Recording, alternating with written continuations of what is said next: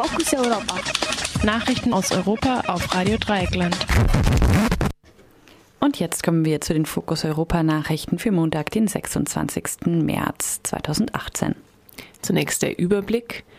Massenproteste in Katalonien nach Festnahme von Puigdemont in Deutschland. Razzia und Festnahmen an Istanbuler Universität nach Rede Erdogans.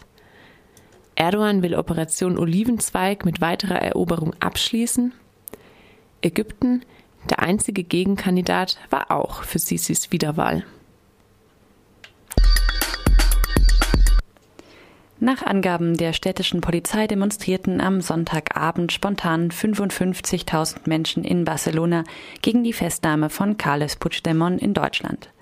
Bei Auseinandersetzungen mit der Polizei wurden allein in Barcelona mindestens 92 Menschen verletzt, darunter auch einige Polizisten. Die Polizei gab auch mehrfach Warnschüsse ab. Eine unbekannte Zahl von Menschen wurde festgenommen. Verletzte und Warnschüsse werden auch aus der Stadt Lleida berichtet. Im Nordosten Kataloniens errichteten DemonstrantInnen Straßenblockaden. Der Verkehr auf vier Autobahnen soll behindert worden sein. Die spanische Justiz wirft Puigdemont Rebellion, Aufstand gegen die Staatsgewalt und Veruntreuung öffentlicher Gelder vor. Deshalb hat sie erneut einen europäischen Haftbefehl erwirkt. Ein erster EU-Haftbefehl wurde außer Vollzug gesetzt, als eine Auslieferung durch die belgischen Behörden ungewiss erschien. Der zweite Haftbefehl erfolgte, während Puigdemont bei einer Konferenz in Finnland war. Doch die finnische Polizei konnte oder wollte Puigdemont nicht finden. Wohl weil er eine Festnahme am Flughafen fürchtete, versuchte Puigdemont sich mit dem Auto nach Belgien durchzuschlagen, wo er wohnt und politische Unterstützung hat. Die deutsche Polizei nahm Puigdemont kurz nach dem Passieren der dänischen Grenze fest. Angeblich hatten sie von spanischen Behörden einen Tipp bekommen. Ob Puigdemont in Auslieferungshaft kommt und ob er ausgeliefert wird, ist unklar. Am Montag wird ein Richter lediglich seine Identität prüfen. Über die rechtlichen Voraussetzungen, ob die ähm, über die rechtlichen Voraussetzungen für eine Auslieferung entscheidet dann das Oberlandesgericht in Schleswig. Die Puigdemont vorgeworfene Straftat Rebellion gibt es so in Deutschland nicht. Die spanische Seite könnte aber argumentieren, dass Rebellion auch dem deutschen Hochverratsparagraphen entspreche. Der Hochverratsparagraph setzt aber die Anwendung oder zumindest Androhung von Gewalt voraus. Beides hat Puigdemont nicht getan. Im Grunde hat der spanische Rebellionsparagraph ähnliche Voraussetzungen. Deshalb argumentiert die spanische Justiz, Puigdemont sei das Risiko eingegangen, dass es zu Gewaltanwendung kommen werde, als er nach der Besetzung der katalanischen Ministerien durch die Guardia Civil zu Demonstrationen aufrief. Wegen der Unklarheit bei der Rebellion könnte die spanische Justiz aber auch auf Auslieferung wegen Veruntreuung bestehen. Inhaltlich darf die deutsche Justiz die Vorwürfe nicht prüfen. Schließlich besteht auch die Möglichkeit, dass Puigdemont in Deutschland einen Asylantrag stellt. Wenn er ausgeliefert wird, drohen ihm alleine wegen Rebellion bis zu 30 Jahre Haft. Die gleiche Strafe droht auch zwölf weiteren katalonischen Politikern. Der europapolitische Sprecher der Linken, der Partei Die Linke im Bundestag, André Hunko, erklärte, das Verfahren gegen Puigdemont sei ganz offensichtlich politisch motiviert und forderte seine Freilassung. Die Festnahme sei eine Schande.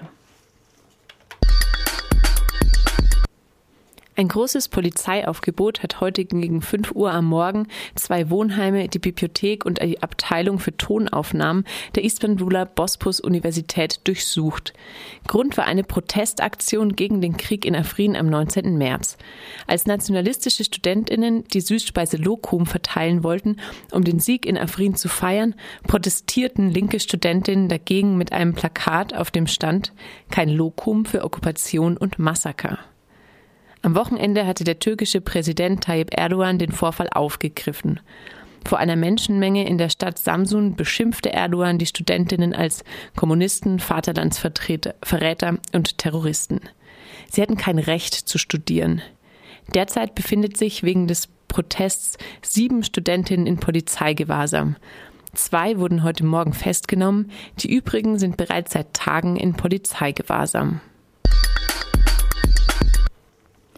In einer Rede hat der türkische Präsident Tayyip Erdogan angekündigt, die Operation Olivenzweig mit der Eroberung der Stadt Tel Rifat abschließen zu wollen.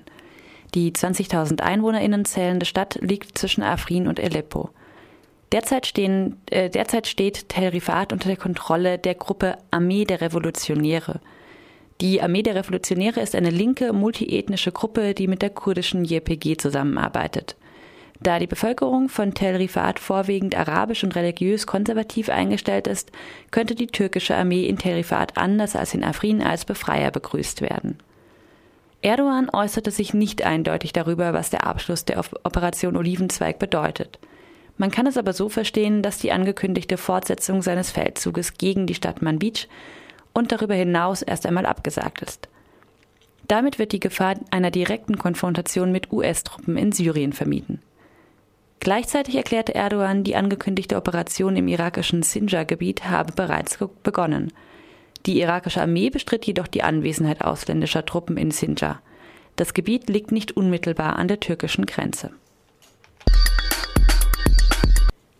Heute beginnt in Ägypten die, Zitat, fairste Wahl, die es in Ägypten jemals gegeben hat, Zitat Ende, so der Wahlkampfleiter. Die Wahl, die heute beginnt, wird drei Tage dauern.